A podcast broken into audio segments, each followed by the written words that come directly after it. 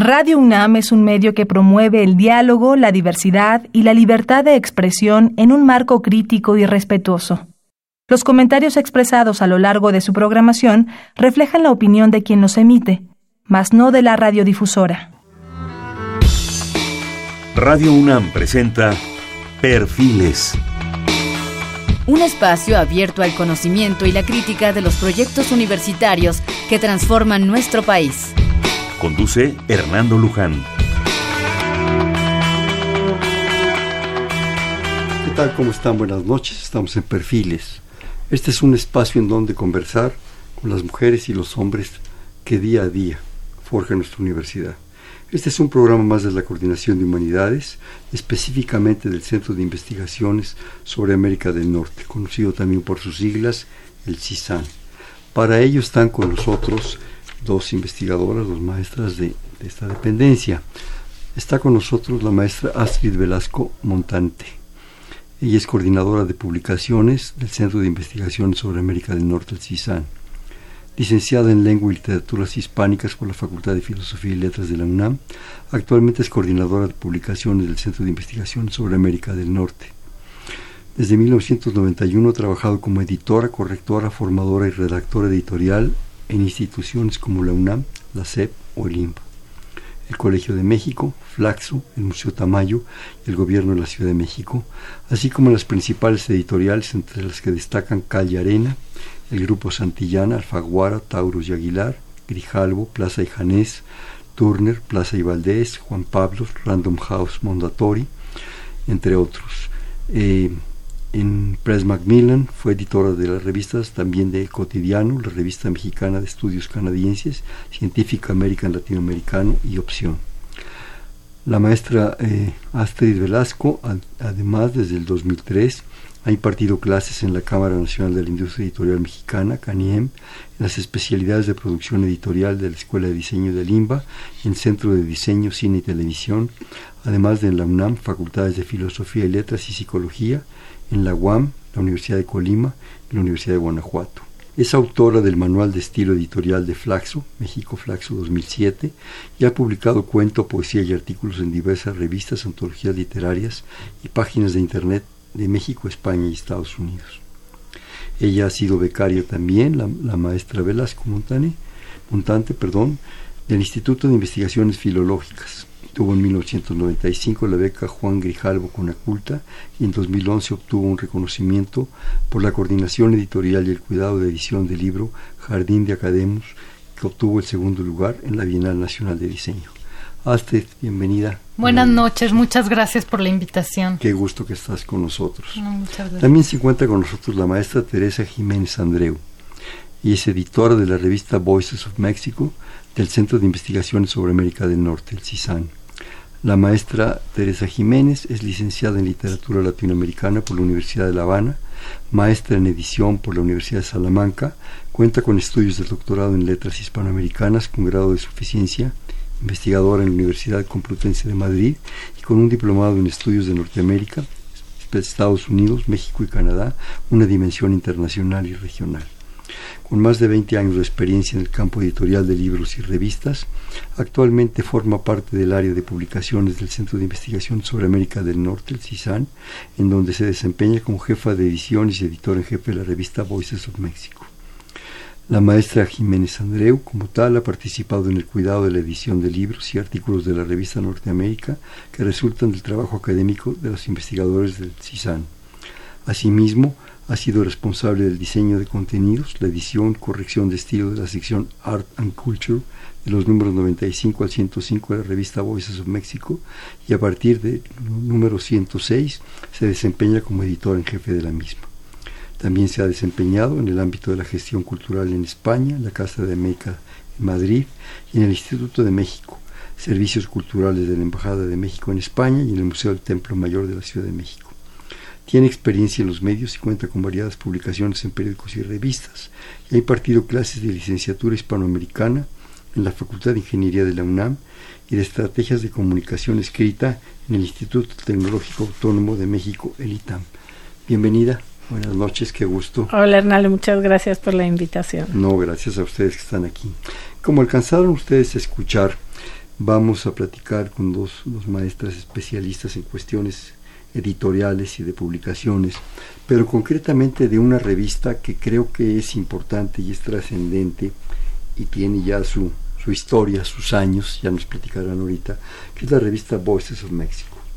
Es una revista de la Universidad Nacional me decías, este Astrid, que creo que es la única revista en, la UNAM que se hace en inglés. Algunas revistas han hecho algún número en inglés, pero esta es la única que se hace totalmente en inglés. Totalmente en inglés y supongo dirigida a públicos, y ahorita nos platicarán concretos y específicos.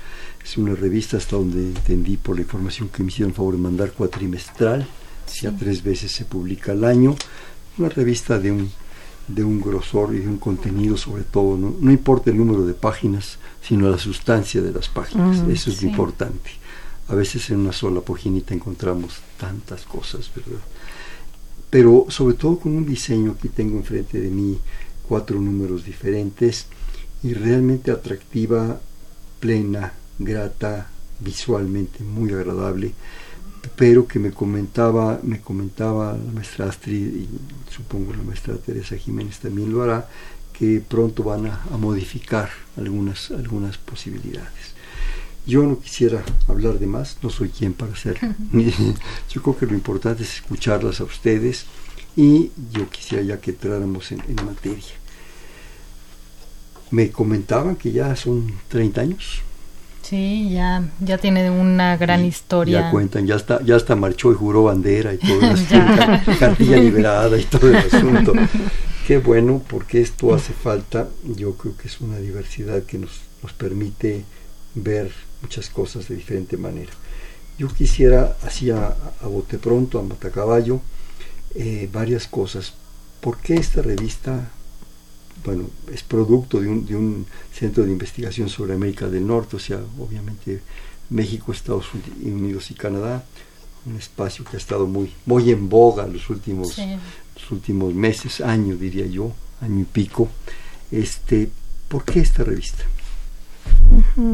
Bueno, de, eh, de hecho, eh, justamente esta revista surge como un programa aparte eh, dentro eh, no pertenecía al Centro de Investigaciones sobre América del Norte, sino era em, eh, era aparte un programa, formaba parte de un programa, constituía un programa. Y justamente surgió cuando em, en los años 90, en 94, cuando se firmó el Tratado de Libre Comercio, un poco antes se empezó a, pensar en la posibilidad de decir, bueno, vamos a tener el, el, el, primer Telecam. Eh, y mira qué chistoso que ahora va a coincidir esta, este rediseño con... Exactamente, ¿no? Pero bueno, lo, lo, que se pensaba en ese entonces era cómo es posible que tengamos eh, unos socios eh, comerciales que no nos a los que no, nos que ellos no nos conocen y nosotros tampoco conocemos entonces por eso el nombre de la revista es Voices of Mexico no las voces de México. Qué está diciendo eh, México que tiene que decirle a sus socios. Esa esa esa es la vocación inicial de, la revista. y la idea primera era romper los estereotipos que se hacían sobre México como dar otra imagen de lo que era el México real. Claro. De, sí, de lo que acontecía en todos los ámbitos, social, político, eh, artístico, cultural, pero eh, justamente sin esos clichés, ¿no? Sino realmente las voces, la diversidad de voces era, era la, la, idea. ¿Quieres agregar algo, no, bueno, básicamente ese fue el inicio de Voices, nada más que vivió muchas eh, etapas. Después se le encomendó al embajador Hugo Margain. Y entonces ahí sí, ya, porque al principio era una revista muy sencilla, muy pequeña. Después creció, él empezó a meter más cosas de arte. Al principio era muy política la revista. Él empezó a meter cuestiones de arte. Y bueno, ha vivido como diversas épocas este hasta ahora que ha llegado con nosotros y que vamos a hacer este cambio. Pero bueno, no sé si Tere quiere contar más sobre esta historia. No, sí, bueno, de, de, la historia, ¿no? Que a pesar de las coyunturas y, y, las distintas etapas que ha tenido, lo que sí es cierto es que esta revista eh, ha tenido eh, una gran continuidad. ¿no? Es una revista eh, muy sustanciosa, sustentable y em, pues ha, ha, sido reflejo de diversas eh, etapas y épocas de, del país, de la UNAM, del Centro de Investigaciones sobre América del Norte, pero eh, su columna vertebral, su eje, em, sigue siendo el mismo, ¿no? Este, esta, esta, darle voz en sus páginas a, lo que acontece en México.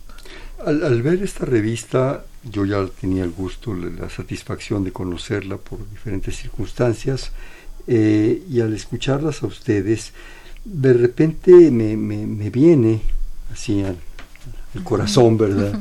al interior, algo que creo que es muy importante y que a veces no se conoce, así como hay estereotipos de la revista, yo diría también ha habido estereotipos de la propia Universidad Nacional. y fíjese lo que estoy diciendo. Pues, me van a, ver si no me agarran a la salida y me pusen de bárbaro.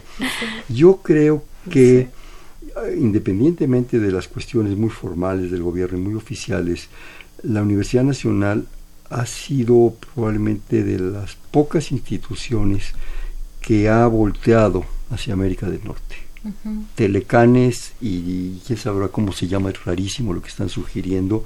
Aparte, yo creo que es una, es una preocupación por darse a conocer, por dar a conocer lo que es la UNAM en, la zona que va del Bravo para arriba. Con prestigio, con cultura, con precisión. Bueno, la prueba es que tenemos un centro de investigación sobre América Norte, del cual ustedes son dignas representantes. Tenemos eh, casas, espacios de la universidad en San Antonio, en Chicago, en, en Canadá, en fin, se han abierto una serie de planteamientos en donde México y a través de su universidad voltea hacia el norte y se preocupa por los migrantes, por la cultura chicana, por las gentes que viven en Chicago, en Los Ángeles, ahora en Canadá, todo esto. Yo creo que es una actividad fundamental y creo pienso, ustedes me corrigen por favor, que esta revista es un digno representante de todo ese proceso. Sí, yo creo que, que uno de los fines fundamentales que tiene es acercarnos. O sea, nosotros como centro estudiamos Estados Unidos y a Canadá, sus relaciones con México, pero que finalmente también ellos nos conozcan y podamos compartir puntos de vista. O sea, también tiene toda una época en que Voices hizo estudios también sobre Canadá, sobre Estados Unidos. Creo que es importante también eh, decir que el CISAN es de los pocos lugares que tiene estudios canadienses y que están como muy enfocados también a entenderlo como no solo como sociocultural, sino perdón, como socio comercial, sino bueno, ahora sí que sociocultural, porque esta región de América del Norte comparte muchísimas cosas en común que de pronto la gente no sabe y que, bueno, Voices se pensó fundamentalmente para venderse en el extranjero, para venderse en Estados Unidos y Canadá, pero tuvo toda una época que estamos tratando de retomar ahorita de una distribución también nacional para encontrar también toda esta información de esta relación de México con Estados Unidos que a veces conocemos más porque es mucho más mediática, pero con Canadá también. Claro, importante lo que acabas, lo que acabas de decir, Astrid, conocernos, ¿no? Yo creo que ese es el punto fundamental, la palabra, la palabra clave, digamos, ¿no? Yo creo que tanto de un lado para allá como del otro para acá, hay muchos estereotipos, ¿sí? Y muchos estereotipos muy manoseados. Permítanme usar los sus términos, ¿no?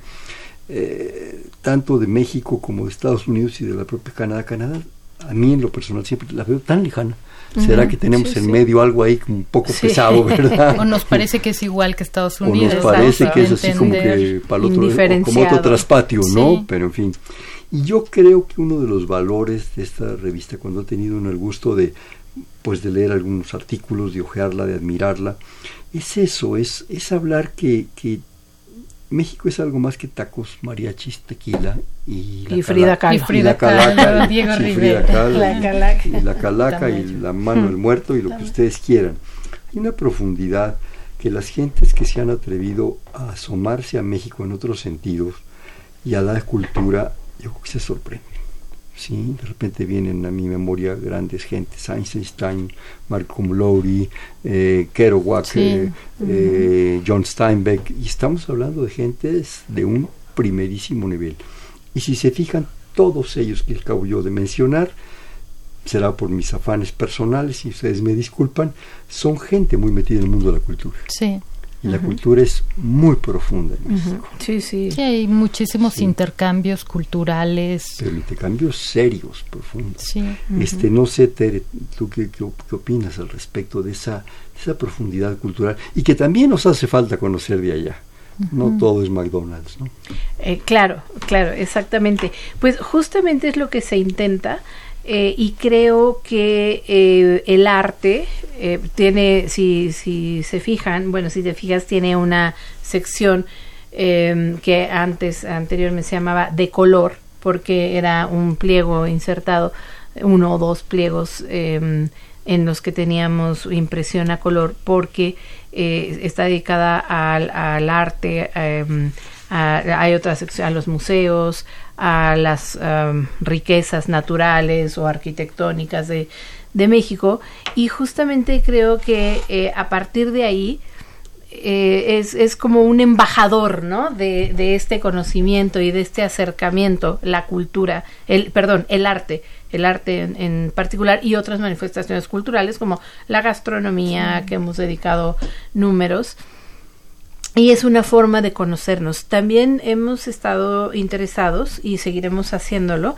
en eh, hacer eh, diálogos, publicar diálogos artísticos, por ejemplo, hicimos un número muy interesante de artistas de la frontera, entonces eh, de la frontera de Estados Unidos y de la línea fronteriza de, de México, ¿no? Ahí había un, un diálogo, eh, pero también queremos dar a conocerle a, a ellos en manifestaciones muy recientes de jóvenes, de jóvenes artistas, de diseñadores, de ilustradores, fotógrafos, escritores, que no son los grandes nombres conocidos por, claro, por todos, Rivera, pero Frida Kahlo, sí. volvemos a lo mismo. Exacto, eso ya lo conocemos, ya. tal vez ya está en las en las enciclopedias, sí. en las series. Ya pasó todo. por el por el Museo Metropolitano de Nueva York. Exacto, Digo, exacto. Ojalá que siga pasando. ¿no? Y creemos sí. también que hay ahora toda una, no sé si es segunda o tercera generación de los que son ahora los latinos, pero hijos de mexicanos y todo, que tienen también ya otra visión de la cultura mexicana y que incluso no hablan español. Entonces, que pueden pues reconocer su mexicanidad en este nuevo México que es distinto, ¿no? Que, que sí tenemos toda esa herencia de Frida Kahlo, de Tamayo, de Rivera, del muralismo, de, pero que está produciendo ahora nuevas cosas, insertos también en un mundo globalizado y muy comunicado a través de todos los medios, las redes, pero que sigue siendo México. Claro.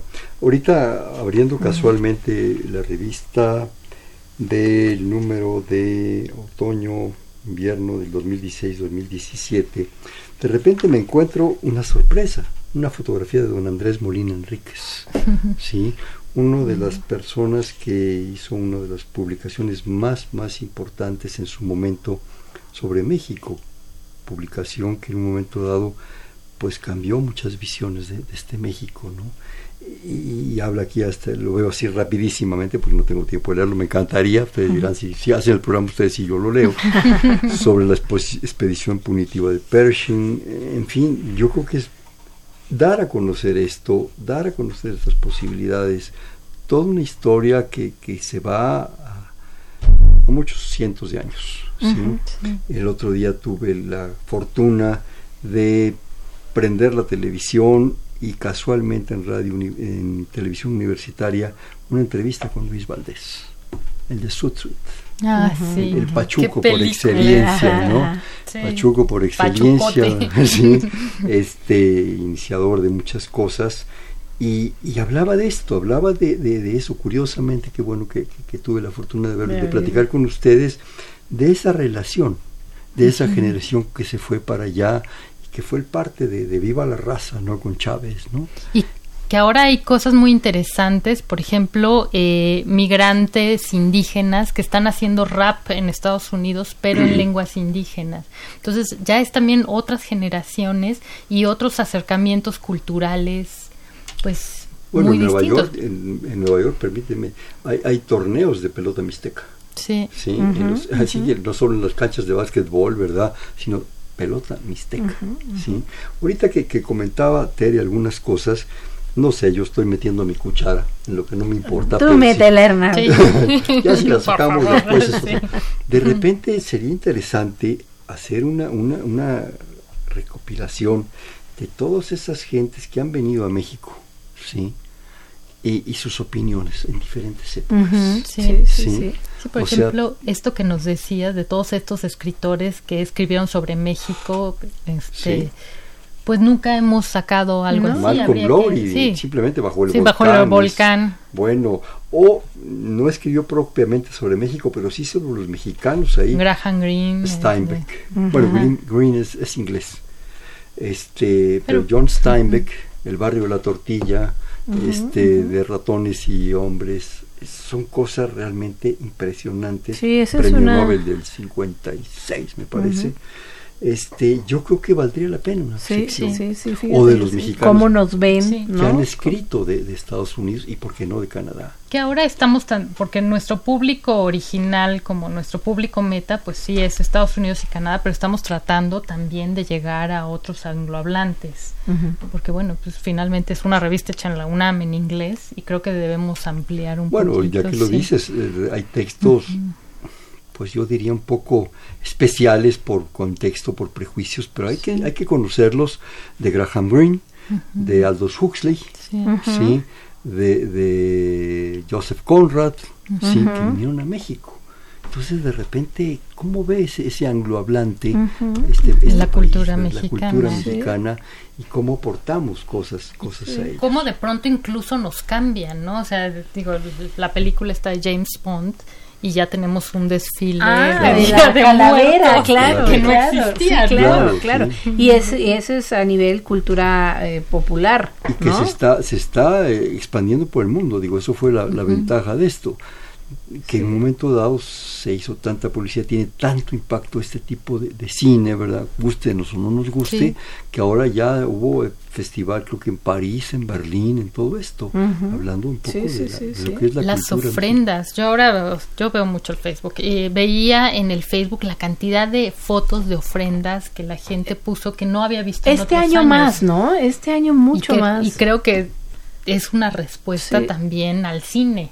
Sí, Claro. sí, sí, Valdría la pena rescatar aquellas, aquellos periódicos que comprábamos por un tostón, por 50 Exacto. centavos, Sí. sobre las calaveras políticas. Sí, exacto. de- Había sí, cosas impresionantes, era una- un tipo de, de mordacidad muy grande. Pero bueno, regresando a la revista, por cierto, eh, queridos amigos, tengo aquí cuatro números, dos, dos ejemplares de cada uno, de la primavera del 2018, de ah, eh, otoño-invierno del 2016 2016-2017, del verano-otoño del 2017 y de la primavera del 2017. Nos hacen favor las maestras Tere y, Tere y Astrid de regalarnos, regalarles a ustedes dos números de cada uno de de estas menciones que hice. La única condición pues es que nos hablen, que digan quiero un número, los dije muy rápidamente, pero el tiempo se nos va. Nuestro productor, este, el buen Vinyaudé les va, les va a contestar y decir, son ocho números en total, entonces aquí está a nuestra disposición. En cuanto termine el programa, se los dejamos a nuestro productor. Hemos hablado un poco de, de- de lo que fue en su origen Voices, Eh, pero hay también un proceso después del origen y un proceso que va a venir después. Yo quisiera tomar ese segundo proceso, lo que ha sido hasta prácticamente este momento, lo que ustedes han tomado, toda su experiencia y su compromiso, cómo la ven, cómo la sienten y posteriormente hablaremos de lo que va a venir. Por favor. Pues, bueno, todas las cosas son perfectibles y lo que nos dimos cuenta cuando empezamos, bueno, yo particularmente que yo no estaba involucrada en Voices of Mexico hasta recientemente, lo que me di cuenta es que necesitábamos que, bueno, con todo el tiempo que había transcurrido y los, las distintas épocas. Dije que regalábamos revistas, pero recuerden que hay que hablar al 55 36 89 89, 55 36 89 89. No vayan a hablar 911 y no las Solo si tienen una emergencia al 911. Eh, emergencia es conocer Voices of. Dime, Astrid, perdóname.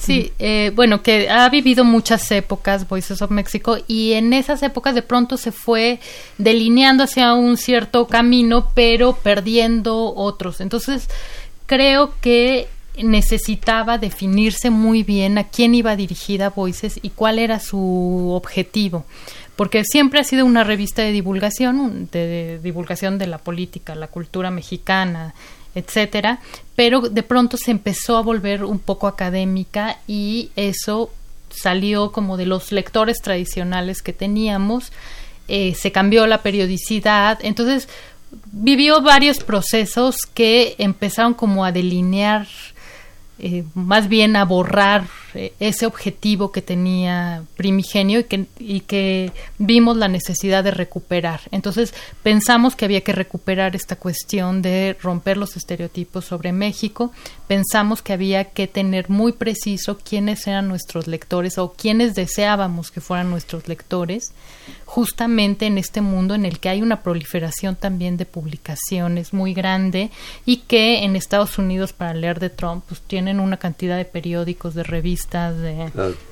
Entonces, que había que aprovechar realmente lo que es esta revista, que además no es una revista este de bajo costo, o sea, es una revista que le cuesta a la universidad hacerla. ¿Cuánto cuesta? Digo, no cuánto le cuesta a la universidad, la universidad está para servir a la gente. Sí, claro esto se vende públicamente. Sí, pero por eso, porque la universidad es una universidad pública que tiene que servir a la gente, hay que aprovechar los recursos al máximo, que fue lo que pensamos, que era importante que Voices llegara a una cantidad de público más amplia y que se pudieran aprovechar los recursos. Entonces ahí va un poco nuestra idea del rediseño un poco para que tenga un objetivo y una vocación muy clara pensando en unos ciertos lectores que bueno, es este público anglohablante amplio, sobre todo de Estados Unidos y de Canadá, pero también que puede ser público en México que hable inglés y que le interesen estos temas de México. Y por otra parte, pensar en el rediseño gráfico tiene que ver también con pensar en aprovechar bien los recursos. O sea, ahorita es una revista que es cara. Ha ido cambiando porque al principio tuvo una época, bueno, que empezó siendo como un folletito y después toda era en color. Después se seleccionaron que solo fueran ciertas páginas en color. Las portadas son espectaculares, ¿eh? Y ahora pues estamos pensando, no sé, tal vez el papel, el tamaño, habrá que hacer un análisis de costos. Bueno, ya hicimos ese análisis de costos, pero un análisis un poco de cuánto nos costaría con un nuevo diseño que se pudiera aprovechar y que pudiera tener más imagen, porque nos interesa mucho. Este mundo, o bueno, como está sucediendo todo, es muy visual.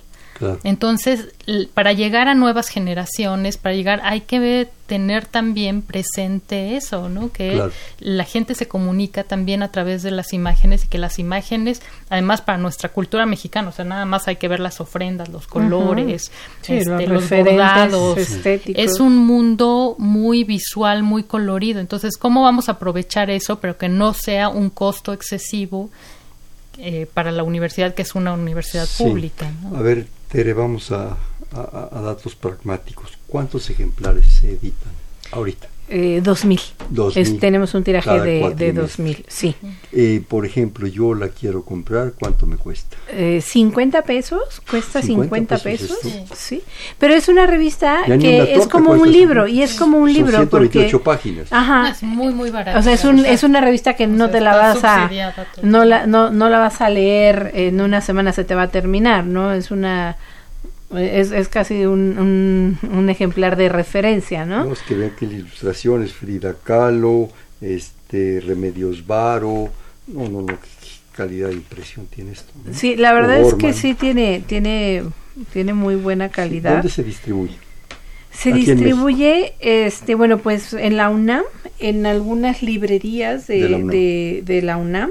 en el MUAC ahora tenemos sí, ahora le estamos intercambio. En el MUAC este, en el CISAN directamente también. Antes había, eh, se distribuía en Sanborns, en locales cerrados, pero hubo algunos problemas con las distribuidoras, todo lo que ha pasado, ¿no? Y pues desgraciadamente casi la estamos distribuyendo en, en, la UNAM, en el suscripción, en las librerías de la UNAM, en, estamos metiéndola, sí, es muy barata la suscripción también, que son ciento, 130 pesos. 140, 140 pesos. te hacen descuento además. Sí. Hacia a la comunidad, a la comunidad 50%. Sí, o sea, realmente es muy, muy barata. Y bueno, ahorita le estamos tratando de meter a museos también. Estamos buscando justo ampliar la distribución a otros espacios donde haya, por ejemplo, turismo o este o extranjeros. Ahora, por lo que yo percibo, entiendo, a ver si, si estoy bien en lo correcto, esto está dirigido más bien al público de Estados Unidos y de Canadá. ¿Cuántas se van para ahí? Inicialmente estaba dirigida al público de Estados Unidos y Canadá. También lo hemos pensado, por ejemplo, para las escuelas de idiomas en México o para librerías especializadas en inglés en México, que hay algunas, que es lo que lo, hemos estado metiendo. Tenemos la mayoría de nuestros suscriptores, pues bueno, no sé si la mayoría, pero la mitad más o menos de nuestros suscriptores son de Estados Unidos casi. Canadá tenemos suscriptores, tenemos menos suscriptores, pero sí. ¿Cuántos suscriptores estamos hablando, si se puede saber? Pues como de 350. En Estados Unidos. Sí, más o menos. Y en Canadá, tengo ahorita aquí el número. Menos de Canadá, Yo creo como, que menos, unos 70. Es que además el último año bajaron un poco la cantidad de suscripciones. También por los porque se iban a muchas instituciones, bibliotecas y los mismos, bueno, es un fenómeno mundial que están bajando los presupuestos que se les asignan a las bibliotecas y como empezamos a publicarla en red inmediatamente junto con el número, pues las bibliotecas nos dejaron de comprar. Ya no estamos haciendo eso. Damos un periodo de dos meses para que aparezca el número gratuito en Internet pero este pero sí tuvimos este bajón de las suscripciones de la comunidad estudiantil de un cierto nivel, digo, no estoy hablando de secundarias, de prepas, aunque no hay que prejuiciarse, pero por ejemplo en las grandes universidades del sur de Estados Unidos o de las zonas de más influencia de los mexicanos, pienso en Chicago, pienso en ciertas zonas. Arizona, Texas, Texas bueno, desde luego California, ¿verdad? Este se distribuye, por ejemplo, un estudiante de Stanford la puede eh, conseguir. Llegábamos a las bibliotecas en las perdón, a las librerías en las universidades, eso se empezó a perder y estamos ahorita trabajando con agencias. Estamos trabajando con distribu eh, bueno, tratando de buscar distribuidores en Estados Unidos y Canadá para llegar a librerías y para hacer ventas institucionales también a las universidades. Ahorita estamos así en nuestra política agresiva de andar. Mercadotecnia. Sí, mercadotecnia, pero también de tener muchas reuniones con suscriptores perdón, con sus, ay, estoy con distribuidores en Estados Unidos y Canadá para llegar. Ahorita trabajamos, por ejemplo, con una, se llama agencia bibliográfica, que nos están metiendo mucho a bibliotecas en Estados Unidos. Este, y pues estamos ahorita buscando toda cantidad de, distribuidores. Nada más que hay un problema porque muchos distribuidores te piden que los tirajes sean mayores a 2000. Entonces no quieren distribuirte si tú no tienes esos sí, a partir de 5 incluso. Mira, yo es que es así como la espada de Damocles, ¿no? Sí. A lo mejor necesitas aumentar el tiraje siempre y cuando asegures que se la venta, exacto, se venda y que se venda en condiciones muy preferenciales en el sentido de rescatar el costo.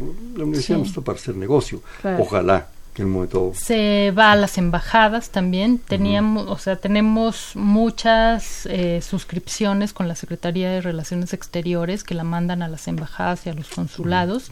Pues, y con los centros de extensión de la UNAM también. Bueno ahí esa no nos la compran sino que nosotros la enviamos porque queremos que llegue a las comunidades que ellos atienden. en sus bibliotecas.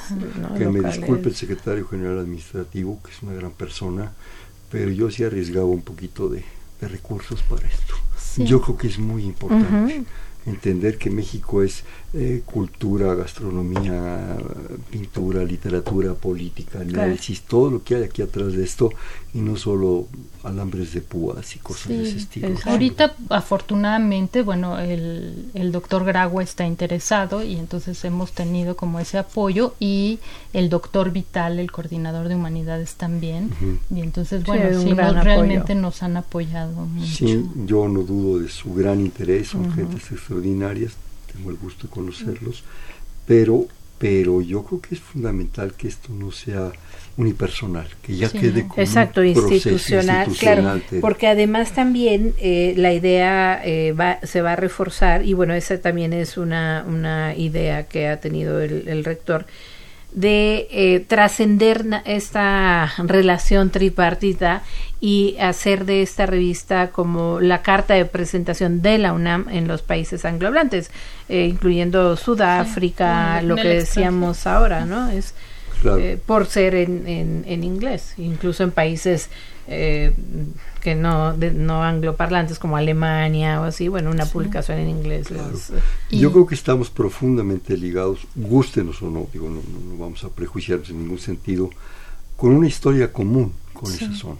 Y pensando en eso también, nosotros, junto con nuestra directora, la doctora Graciela Martínez Salce, pensamos en hacer alianzas con otras instancias de la UNAM, que hemos estado trabajando ya con TV UNAM, con eh, bueno la coordinación de humanidades con el MUAC queremos hacerlo con la revista de la UNAM con otras revistas de la universidad con la Facultad de Artes y Diseño para tener colaboraciones de otras entidades de la UNAM que participen también y que puedan finalmente la, la universidad es una productora de contenidos muy valiosos. Entonces aprovechar realmente lo que la universidad está haciendo como contenidos para nuestra revista. Estamos pensando hacer un número con el Instituto de Investigaciones Filológicas. Yo creo que, que hay una riqueza de historia, de historia conjunta impresionante. Y yo, si me permite también otra metida de pata o de cuchara, es, eh, yo creo que la gente de investigaciones, por ejemplo, históricas y estéticas, tendría mucho que decir. Me sorprendí el otro día información en la cual me entero que Chichen Itza fue comprada por un cónsul americano en 23 dólares 50 centavos. ¿sí? Que era una gente que además era de los orígenes de la CIA, ¿sí? Y que sacaron del gran, del gran pozo, del gran de Chichen, todos los tesoros se fueron. Entonces, que también se sepa que, que hay una historia es difícil, que, que, curiosamente Spielberg se, se basó en la imagen de esta persona para ser Indiana Jones. ¿Sí? Entonces esas cosas tienen que conocerse. El público, el estudiante, el joven de México y de Estados Unidos. Claro, ¿Quieres comentar algo? Sí, te iba a comentar algo de esta revista, que es el número más reciente de y, y, es, es un número temático, monotemático, acerca del terremoto visto de, de, hace un año, eh, visto desde diversos puntos de vista, desde el punto de vista legal, arquitectónico, artístico, eh, etcétera. Social, económico. sí, exacto, de, de, de corrupción, eh, testimonios. Es, es, un número, la verdad, muy, muy valioso. Em, pero eh, acerca de lo que decías de los, del Instituto de Investigaciones Estéticas o Históricas, eh, publicamos justamente todo el trabajo que está haciendo el Instituto de Investigaciones Estéticas en eh, su labor de eh, restauración y recuperación de, de, lo que se destruyó. ¿no? Sí, de, de los monasterios sí, de, de Popocatépetl, que son famosos, son exacto. extraordinarios. Y, ¿no? y, y, fue una... Eh, fue un gran acierto porque de esta forma también se dio a conocer lo sí, que el trabajo el que estaban haciendo. Que, Ajá, que se, que se está haciendo desde la universidad, ¿no? O sea, claro. no, no solamente tratamos temas de la universidad, ¿no? sino del país. Del país en general, sí. pero tenemos ahí lo que decías, una sí, gran producción de contenidos especialistas y también una de, la, de las vocaciones de esta revista es eh, publicar, dar a conocer las investigaciones, el trabajo de investigación. Claro. claro. que no desde un punto de vista rígido, académico, aburrido, sino de divulgativo, ¿no? Para que llegue a muchísimo más de gente. divulgación de alto nivel. Pero eso me pega que sea aburrido. ¿Me permiten hacer un corte? Porque ya se, me, está yendo el tema. Estamos tan interesados en esto. Este, estamos en Perfiles, un espacio en donde conversar con las mujeres y los hombres que día a día forjan nuestra universidad programa más de la Coordinación de Humanidades y el Centro de Investigación sobre América del Norte, CISAN. Para ello está con nosotros la maestra Astrid Velasco Montané, Montané perdón, y la maestra Teresa Jiménez Andreu en el 5536 8989, les repito, 5536 8989.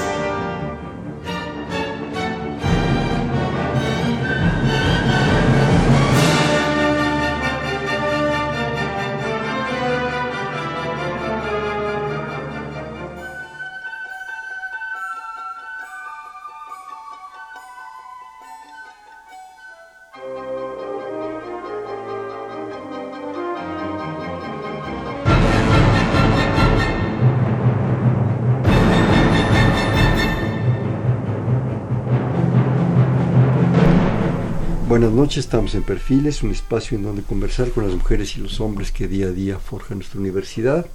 Les comentamos que estamos platicando muy rico con la maestra Astrid Velasco y con la maestra Teresa Jiménez, investigadoras, eh, coordinadoras editoriales del Centro de Investigación sobre América del Norte, productoras de la revista Voices of Mexico y en proyecto de la Coordinación de Humanidades. Estamos en el 5536 8989. Repito, 5536 8989. Acaba de venir aquí el productor a cabina para decirme que aquí están las revistas para ustedes. Está en inglés, es una revista de un altísimo nivel dedicada a las interrelaciones de México con Estados Unidos y Canadá. También digo, castellano es muy importante, pero pues hay que facilitar tantito las cosas para que se animen, para que vean que también en San Juan hace aire, ¿no?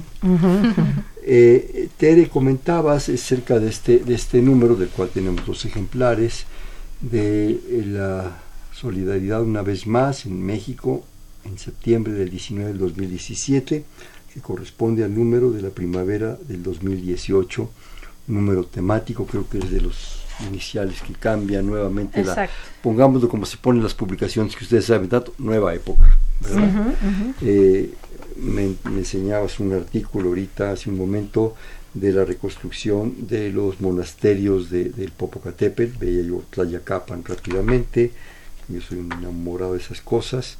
Eh, yo creo que es muy importante toda esta propuesta de lo que se está haciendo y logrando. Nueva época platicamos de ella o hace, como quien quiera.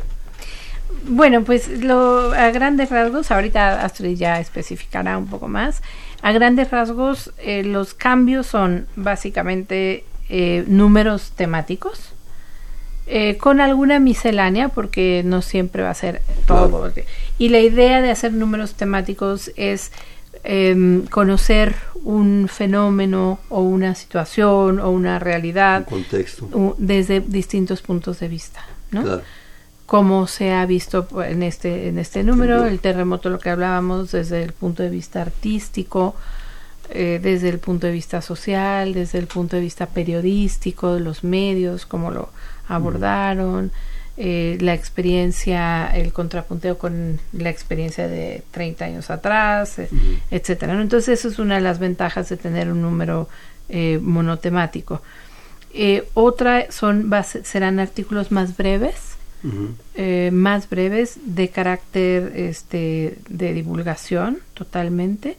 Y lo que comentaba Astrid ya también era em, este, este peso, eh, darle un peso eh, paralelo al discurso visual, ¿no? Con el, con el contenido escrito. Que aquí, salvo en, la, en la sección eh, de arte y cultura, pues es al revés, ¿no? Es mucho más el contenido y muy más escasa la, la, la imagen, ¿no? Que eso, que eso te aligera una publicación y te la hace más pues más atractiva, desgraciadamente ya no leemos la cantidad que se leía antes, ¿no? Exacto, y además porque también las imágenes eh, significan, ¿no? Cada vez más, o sea, sí es un discurso igual de, de rico que, que, el discurso escrito. Vivimos en un mundo de imágenes, como decías. Sí, y además para poder llegar a públicos más jóvenes también que puedan acercarse a México o conocer México, a lo mejor primero desde la imagen y entonces ya ahí empiezan a leer un poco junto a la imagen lo que pues les queremos decir sobre México. Otro de los cambios que no sé si quieres contarles Tere es que queremos hacer un micrositio que vaya junto con la revista. Mm, sí, em, bueno, eh, para los suscriptores como un plus eh, además de la, de la revista, tendrán acceso a un micrositio que estará alojado en nuestra, en nuestra página, página en el que eh, proporcionaremos información adicional, contenidos adicionales, ¿no? Eh, foros, em, em, ampliar los, los, los contenidos, páginas de nuestros artistas, de nuestros ilustradores, fotógrafos, contenidos adicionales, ¿no? Que, que hablen justamente de... Sí, que además la UNAM tiene toda un área de difusión de la cultura que tiene danza, teatro, música, una de las tres coordinaciones, televisión. Exacto, exacto, exacto. probablemente el proyecto cultural, si no es que el más grande, el segundo más grande del país, ¿no? Exacto. Eh, comentaban hace un momento del asunto de tener una página en donde posteriormente a la publicación también para no que la gente no se alborote demasiado, que, tranquilitos, ¿no? Eh, publicar la revista como tal. Sí, sí, se trata, bueno, ya normalmente tenemos que la publicación sale en PDF posteriormente a la publicación impresa y ese es de descarga gratuita para quien la quiera. Eh, lo estamos dejando dos meses después de que salió la impresa, que salga esta publicación electrónica. Pero además, adicional a eso, queremos hacer este micrositio donde vamos a meter contenido multimedia que no puede estar en una revista impresa y que va a enriquecer esta visión de México, digo, vamos a empezar poco a poquito, ¿no? Porque somos Tere y yo y cuatro personas si más. un chalán, me llaman. Ah, sí, gracias. Con cuchara. Con cuchara. Entonces sí nos interesa empezar también a meter como nuevos medios a la revista que le dé también una vitalidad distinta. Lo pensamos en principio para los suscriptores, también como un mecanismo de atracción de suscriptores, pero bueno, a lo mejor habrá algunas partes que estén abiertas para todo público ya iremos viendo.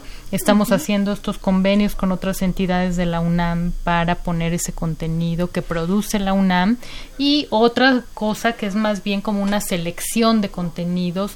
En el próximo número que estamos haciendo sobre el 68 hay un artículo sobre la música del 68 y vamos a tener una playlist en YouTube que pueden pues escuchar también mientras leen la revista. Entonces, estamos buscando pues que sea mucho más dinámica, que sea mucho más cercana a lo que se está viendo, a lo que se está leyendo, entender la lectura también de una manera distinta, como sucede ahora con los jóvenes que están leyendo en las redes sociales y están viendo video, música, este entonces cruzando información. Sí.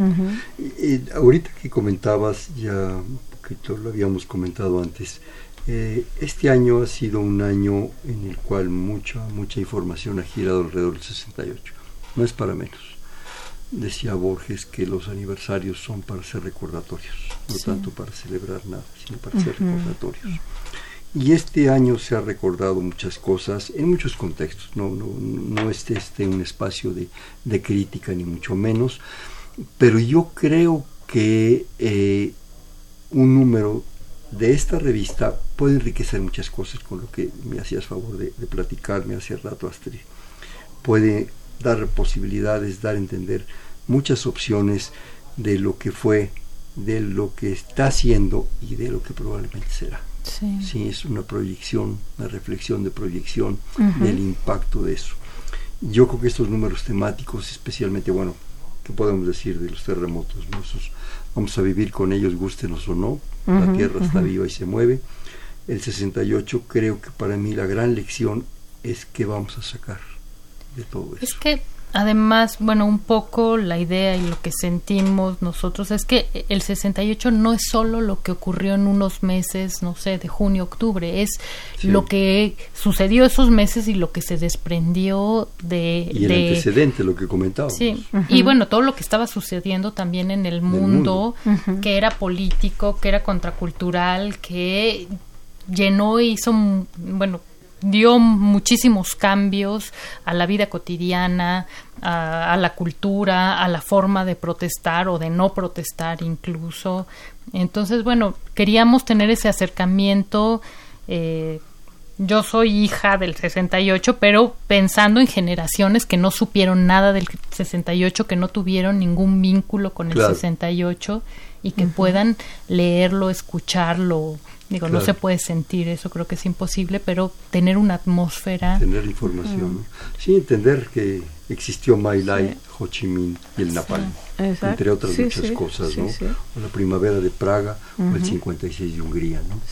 Yo creo que es importante que los jóvenes lo conozcan.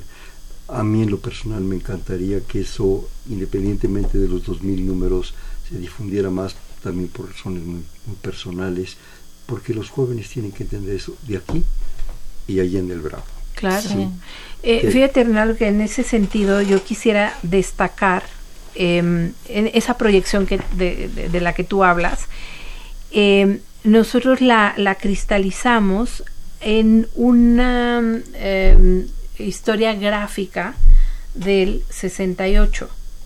Fue una cronología de hechos a partir de junio al 2 de octubre, eh, del 22 de junio o algo así, este, no julio, ¿verdad? Julio.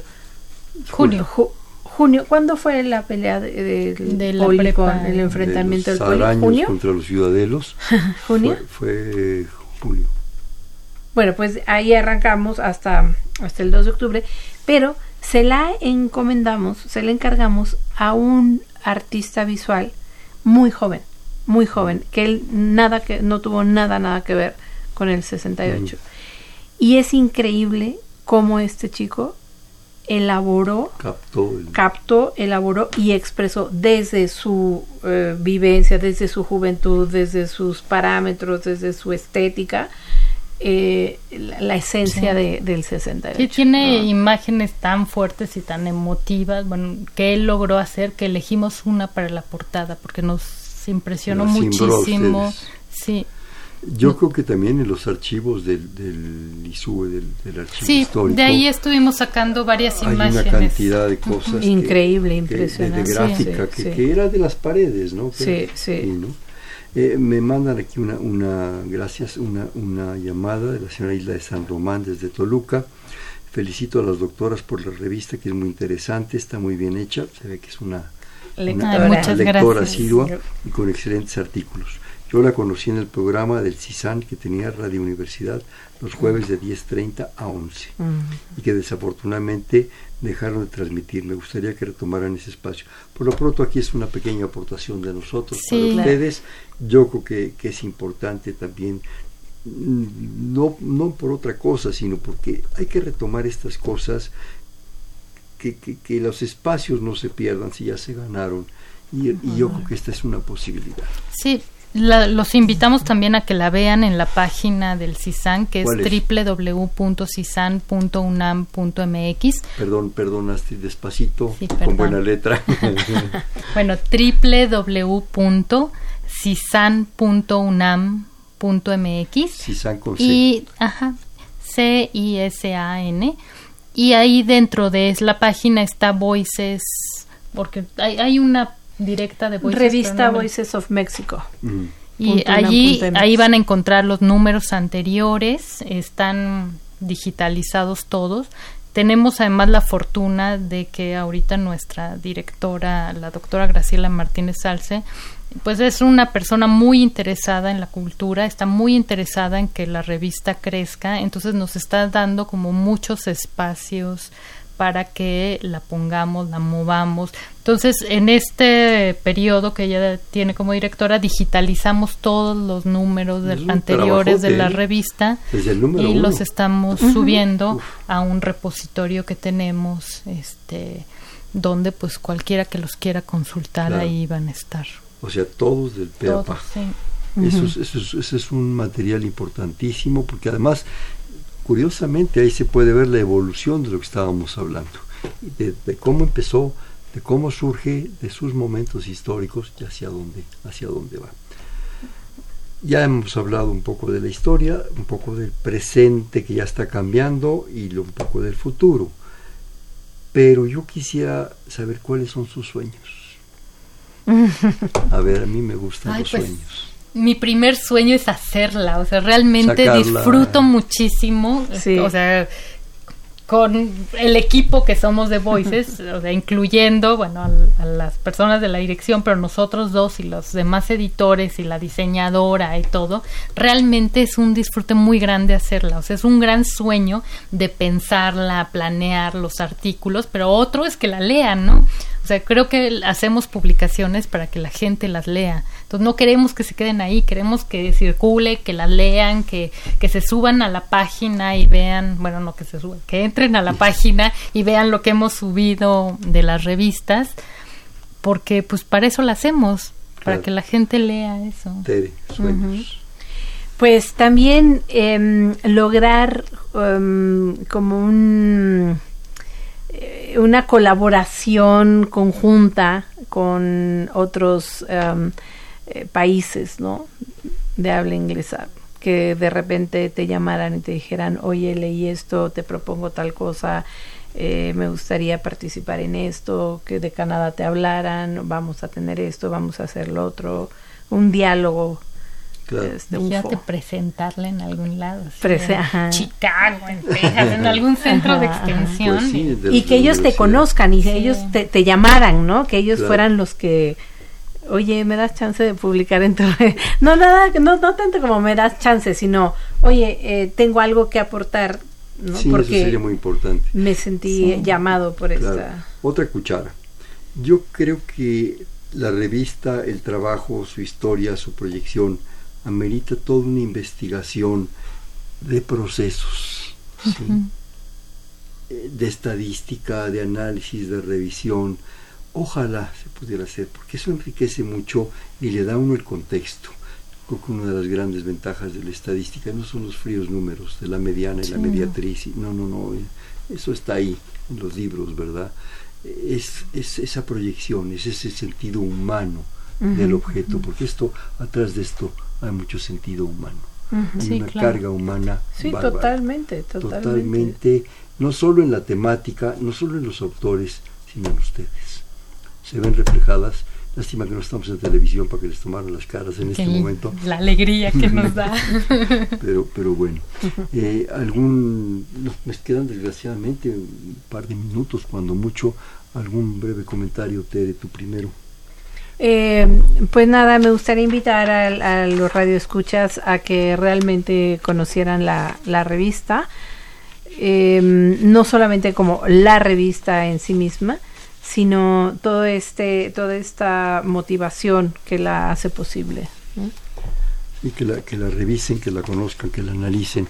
Y yo creo que una cosa muy importante dentro de este proceso de, información y de estadística es que la retroalimenten. Sí, claro poner un pequeño detallito. Eso ya lo, ya, lo planeamos, de enviar primero a los suscriptores una encuesta sobre cómo pues cómo están viendo la revista, qué les gusta, qué no les gusta. ¿Qué pueden aportar? Lo que, decía en fin, capaz que un día les dicen que publiquen algo de la familia Burrón.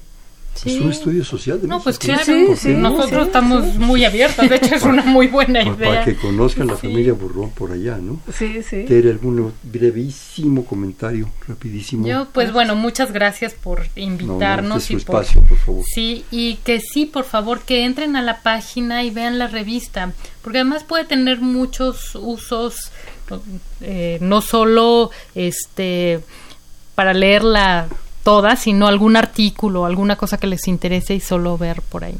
Yo creo que esta revista es un reflejo de no solo de un gran trabajo de las personas, del equipo, de la universidad y una propuesta cultural creo yo muy interesante. Y bueno, no me queda más que agradecerles. Este fue Perfiles, eh, en la coordinación la doctora Silvia Torres, en la producción Yeudiel Maldonado, en los controles Humberto Sánchez Castrejón, en la conducción Hernando Luján. Fue Perfiles, un espacio en donde conversar con las mujeres y los hombres que día a día forjan nuestra universidad, un programa de la Coordinación de Humanidades y del Centro de Investigación sobre América del Norte. Estuvieron con nosotros la maestra Astrid Velasco. Astrid, muchísimas gracias. Gracias. Y la maestra Teresa Jiménez Tere, muchísimas Hernaldo, gracias. muchísimas gracias a ti. Gracias, Perfiles. Gracias. Buenas noches. Perfiles. Un programa de Radio UNAM.